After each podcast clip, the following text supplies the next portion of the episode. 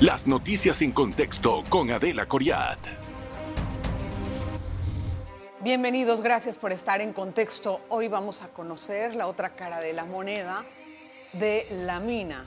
Hoy vamos a saber qué es lo que va a pasar con los 7 mil empleos directos que tiene la mina y que hasta ahora no conocen cuál va a ser su futuro, no conocen cuál va a ser su destino económico, ni tampoco cuál va a ser su relación con las deudas y los bancos, y tampoco saben cómo van a poder salir de la mina o que les den un trato de compensación.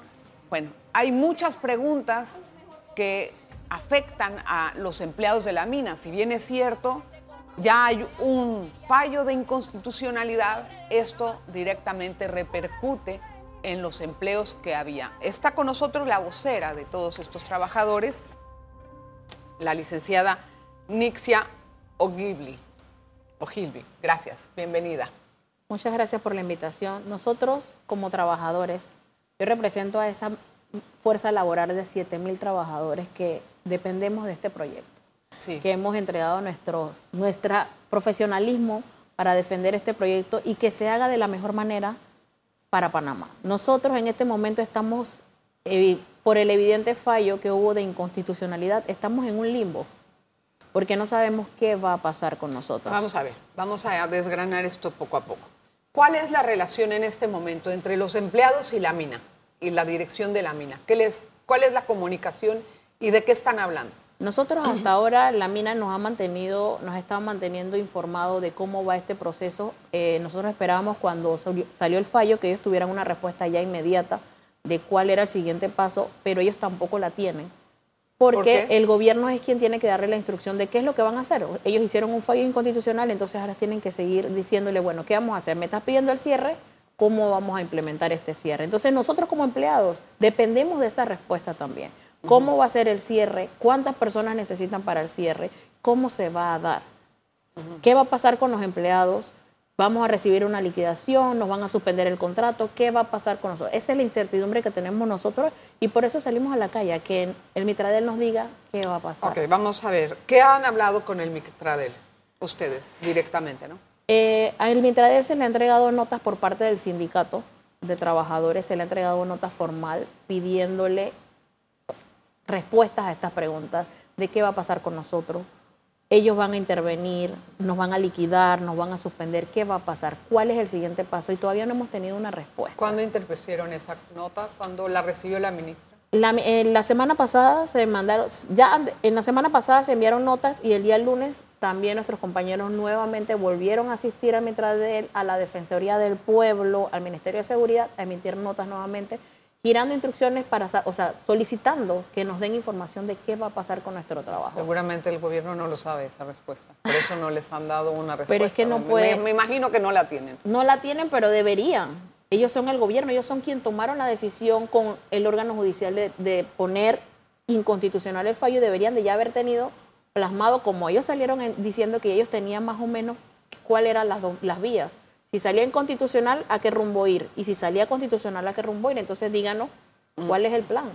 Bueno, en realidad no, es que el Ejecutivo tenía planeado eso, sino que fueron las demandas las que accionaron la demanda, de los, recursos que accionaron la demanda inconstitucional en la Corte y entonces en eso ha derivado todo. Ahora, eh, los, los trabajadores de la mina, los escuché ayer decir que están pidiendo una solución a su trabajo. O sea, ¿el gobierno están ustedes claros que no los va a poder contratar?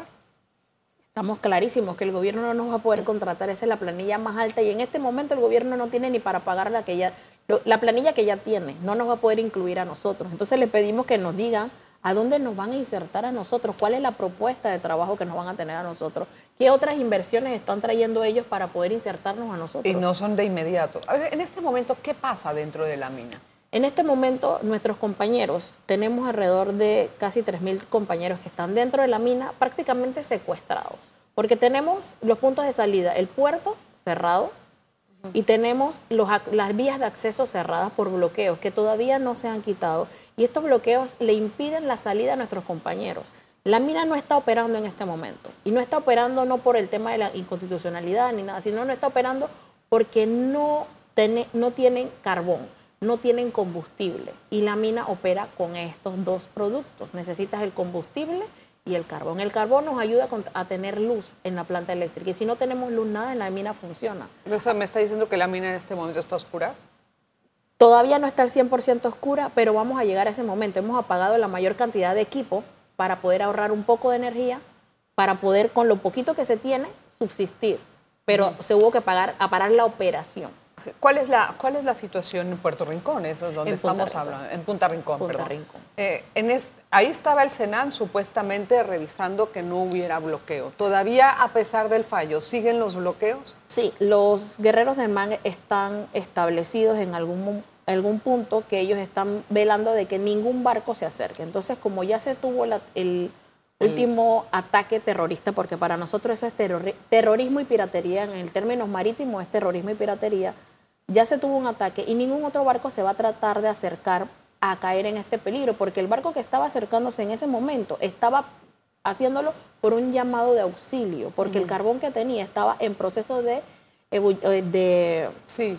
que estaba ya por calentarse, estaba en, riesgo de prenderse y necesitaba llegar al puerto para enfriarlo. Entonces, ellos, en ese momento, los guerreros del mar, empezaron a tirar eh, bombas molotov. Entonces, si tú tiras fuego a un barco que está a punto de, tú vas a hacer que se explote el barco y todo lo que está en el puerto. Entonces, ningún otro barco se va a atrever a acercarse, porque en ese puerto, en este momento, el país no le está ofreciendo la seguridad. ¿Usted estaba en ese momento en la mina cuando no, surgió eso? No, nosotros, yo no he ido a la mina porque como está todo cerrado no he podido ir a la mina. ¿Hace cuánto no va a su puesto de trabajo?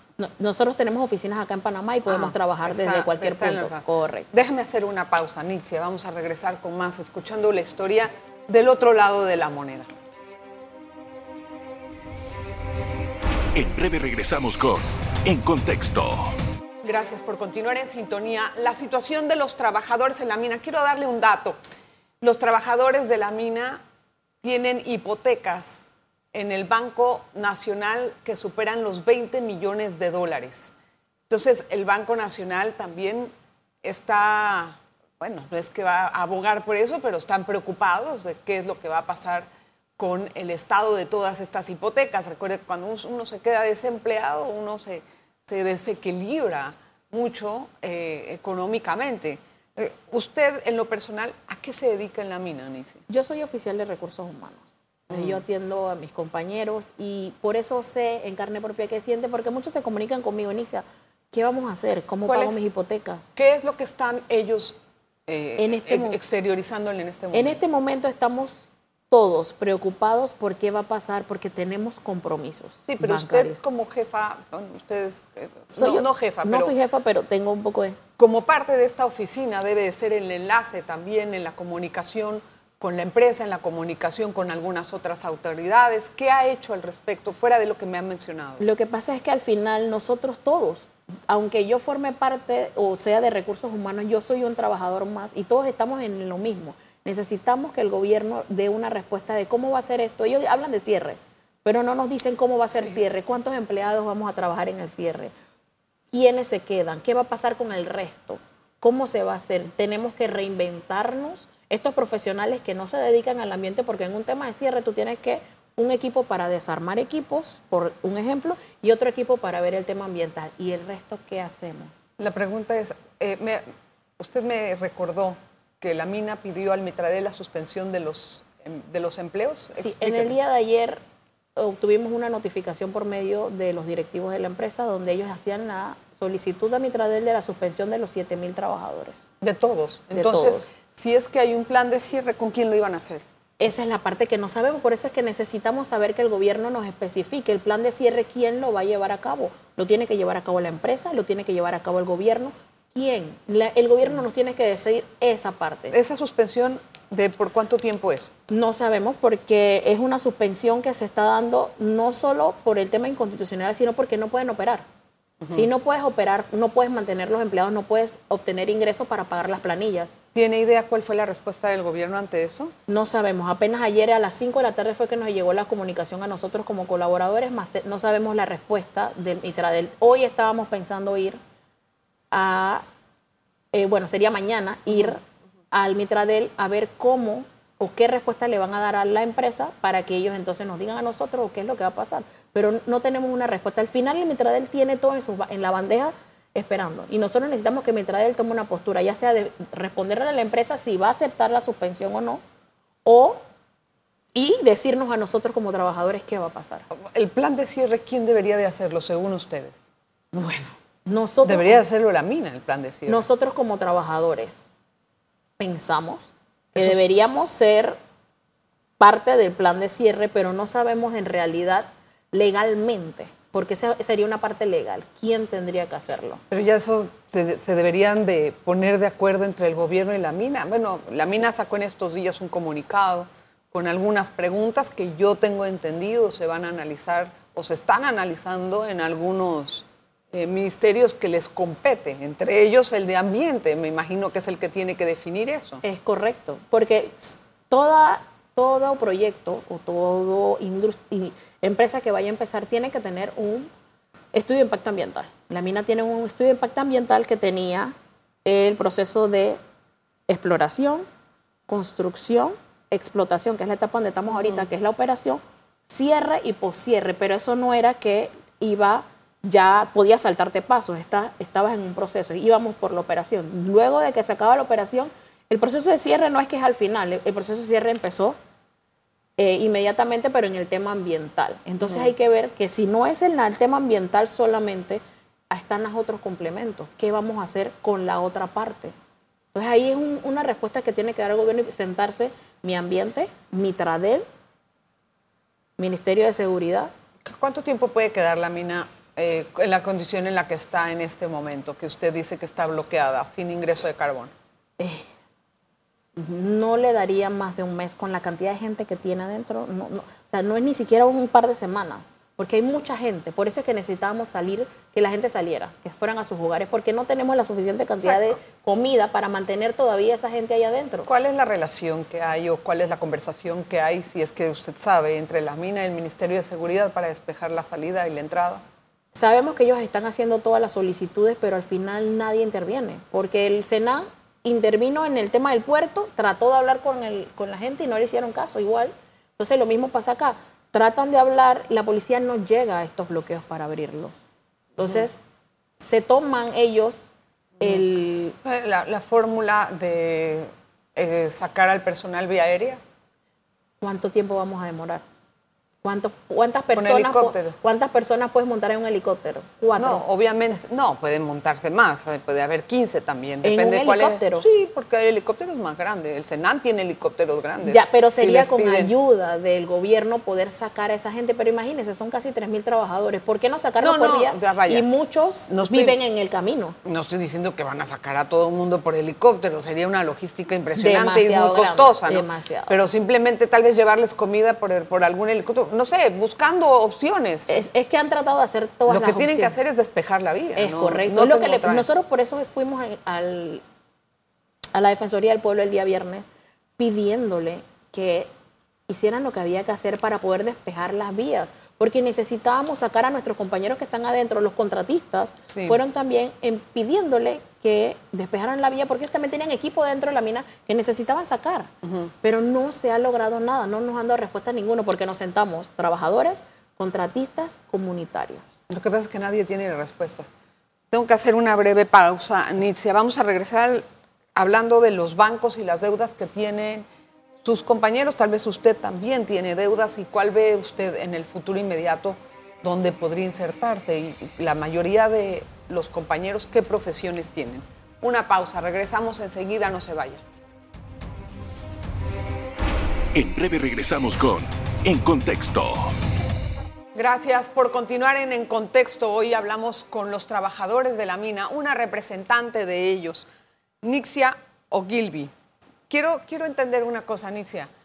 Si ya me dice que no ha tenido respuesta de muchos de, de las partes del gobierno, a mí me llama la atención porque por lo general cuando hablábamos de la mina, el gobierno es el que tenía mucho más influencia que cualquier otra, otra entidad, por así decirlo, por la relación en que se manejaban estos, estos dos, bueno, obviamente la empresa y el gobierno. podía haber ex- existido cualquier tipo de, de solicitudes de hacer y del otro. O sea, a mí lo que me llama la atención es que no haya o que no perciban ustedes esa comunicación ahora. Es lo que, lo que nosotros como trabajadores vimos, no sé si recuerda cuando tuvimos el puerto cerrado. Nosotros tuvimos que salir a la calle en defensa de nuestro trabajo y ¿quién nos tenía el puerto cerrado? Era el gobierno. Sí, pero antes había una... Bueno, pero eso fue cuando estaban negociando. Es correcto, Eso pero fue de- cuando, cuando estaban en plena negociación. en Ahora, plena negociación. Después de esto, en teoría, estaban, como ya habían negociado, todo iba bien, pero ahora de nuevo estamos en un punto en que no se tiene respuesta de nada. Entonces nosotros somos, en todas las veces hemos quedado en el medio, ¿qué- hemos quedado colgados. ¿Ustedes se han acercado con la banca para saber qué va a pasar con sus deudas? Cada sus, sus uno, hipotecas, me cada imagino. uno de los trabajadores, algunos han recibido ya notificaciones de que ya eh, tenían procesos para hipotecas, se las han rechazado. Algunos eh, han estado pidiendo y nos han rechazado. Yo por lo menos tengo una hipoteca, tengo un préstamo de auto. ¿Cómo lo va a pagar? Esa es la pregunta. ¿Cómo hago yo para pagar mi hipoteca? Entonces, ¿qué? ¿Me voy a tener que quedar sin casa? Pero ¿Cuánto tendría- tiempo me va a dar el banco para, por no poder pagar para poder mantenerme en mi casa o me va, de- me va a desalojar? Entonces, en esa incertidumbre estamos muchos trabajadores. ¿Y por qué no ha ido al banco para saber esas respuestas? Pero es que los bancos ahorita no tienen una respuesta porque ellos dicen, tenemos que esperar que se resuelva esto a ver qué va a pasar. ¿Ustedes han cobrado la quincena o de- Nosotros todavía, de noviembre? ¿Están nosotros cobrando? todavía como trabajadores estamos en la planilla oficial.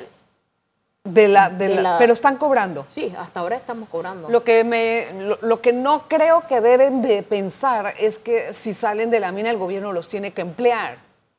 Y eso es lo que siempre salen a pedir y, y realmente no... Definitivamente el gobierno no nos puede emplear porque no tiene la capacidad ni siquiera pagar su propia planilla, pero lo que necesitamos es cuál es la, la alternativa. Ellos tienen en proyecto algún otro eh, proyecto, o una nueva inversión en la que podamos nosotros, los que trabajamos en la mina, aplicar.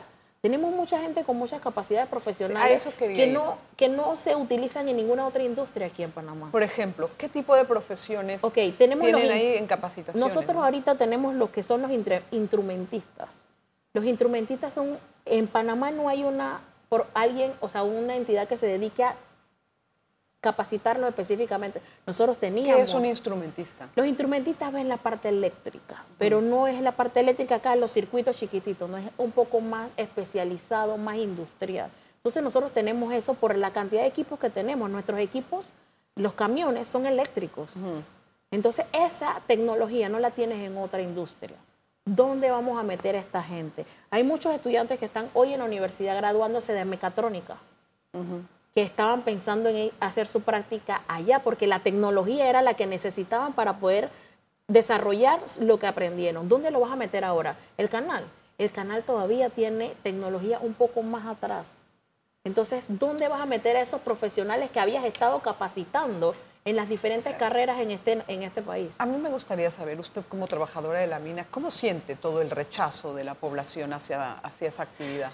Es difícil, es difícil el rechazo que tienen hacia la actividad y mucha gente tiene un rechazo, se ha percibido que tienen un rechazo por el desconocimiento, Pero usted porque no ahí- conocen, no lo conocen, no conocen el proyecto, no han ido al proyecto, se dejan llevar porque dicen que están contaminando, pero nadie se ha tomado la tarea de ir a ver los ríos.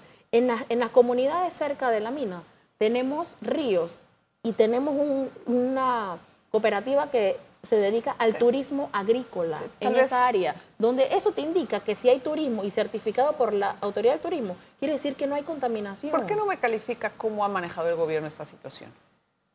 La calificación que le daría al gobierno es que la ha manejado pésimamente mal. ¿En qué estuvo muy pésimo?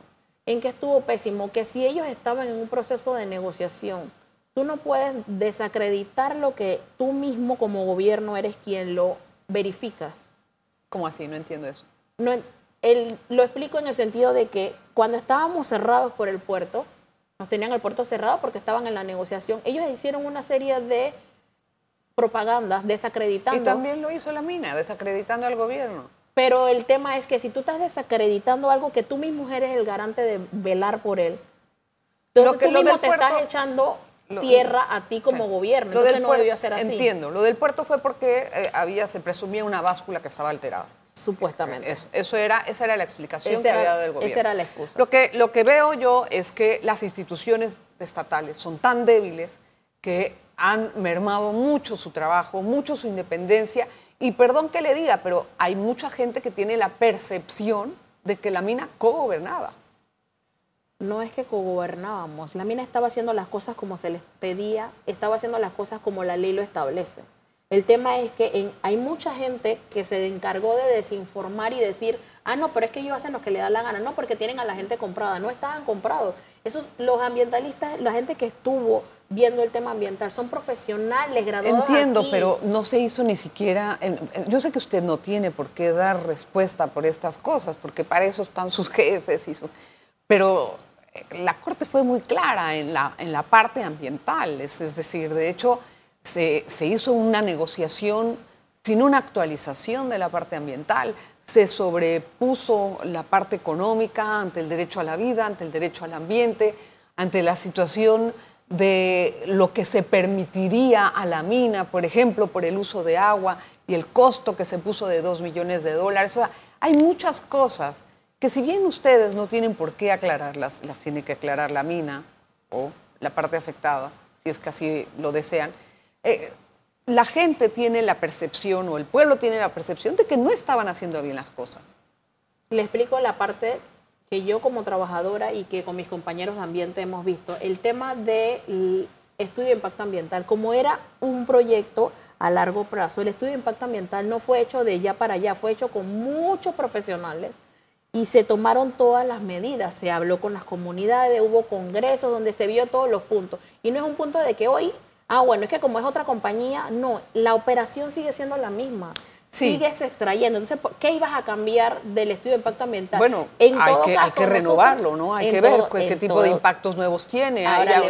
uno, fue la exploración, otro la explotación. el, hay cosas el estudio de impacto ambiental contemplaba todo eso, la exploración, la explotación, o sea, todo estaba contemplado dentro del estudio. Bueno, eso ya Ahora lo que le digo es que si mi ambiente, quien es el que tenía que velar por esto, emite un documento donde dice que Minera Panamá tenía un estudio de impacto ambiental vigente basado en la ley.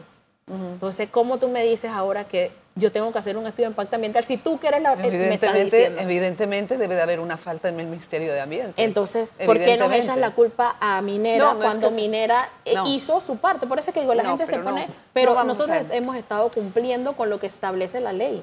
La idea no es satanizar, porque no, yo no voy en ese, no, no voy en ese sentido. Hay que respetar a todo el mundo. Usted tiene un trabajo digno. Yo estaría muy nerviosa si estuviera en su parte. estoy, Estaría muy nerviosa por el futuro de mis hijos, por el futuro de mi casa. Y es muy humano comprender eso. Lo que creo es que, eh, bueno, no sé, eh, volviendo al tema de su situación, antes de que se termine el programa, me gustaría que me dijera qué pretenden con sus protestas o a dónde creen que pueden llegar con esto? ¿Qué acciones van a emitir, si es que algunas? nuestras protestas están con el fin de que el gobierno nos dé una respuesta. ¿Qué vamos a hacer? ¿Qué va a pasar con nuestros empleos? Si van a hacer un plan de cierre, que nos digan cómo va a ser, si va a ser paulatino, vamos a quedar trabajando, quién nos va a pagar. ¿Eh? Ese es nuestro interés. Lo que no queremos es llegar a quedar en el limbo en el cual todavía se encuentran algunos compañeros que trabajaron en Petaquilla. Nosotros no queremos quedar en ese limbo donde a algunos todavía no se les paga Pero eso, eso, eso es para poder hablar con los jefes de ustedes. Claro, claro. Eso, ¿no? ¿Ustedes al final, han hecho esa conversación? Al, final es un tema de dos partes. La empresa y el gobierno, los dos tienen que respondernos a, a nosotros, pero importante aquí es la parte que el gobierno tomó una postura. La empresa no quisiera despedir a los trabajadores. Por mm. eso es que ellos tomaron la decisión de, de mejor suspendemos, porque que quiero mantener mi fuerza laboral, porque no quiero votarlos. Pero el gobierno entonces tiene que dar una medida alterna para saber qué es lo que va a hacer. Porque Me parece que eso se va a dar un poquito más, se, desenvolverá, asumo yo, que la semana próxima, cuando ya tengan un panorama más claro, me eh, imagino yo. Esperemos que así sea. No lo sé. Esperemos que así sea por el bienestar de los 7 mil trabajadores. Vamos a ver, Nicia, lamento mucho la situación. En realidad, eh, todos los panameños que trabajan honradamente necesitan tener respeto. Gracias por estar con nosotros en, Contexto, muy amable. Gracias a usted. Este es el otro lado de la moneda. Sé que tal vez para muchos pues represente un asunto distinto el poder dar voz, pero hay que hacerlo. Nos vamos y nos vemos la próxima. Las noticias en contexto con Adela Coriat.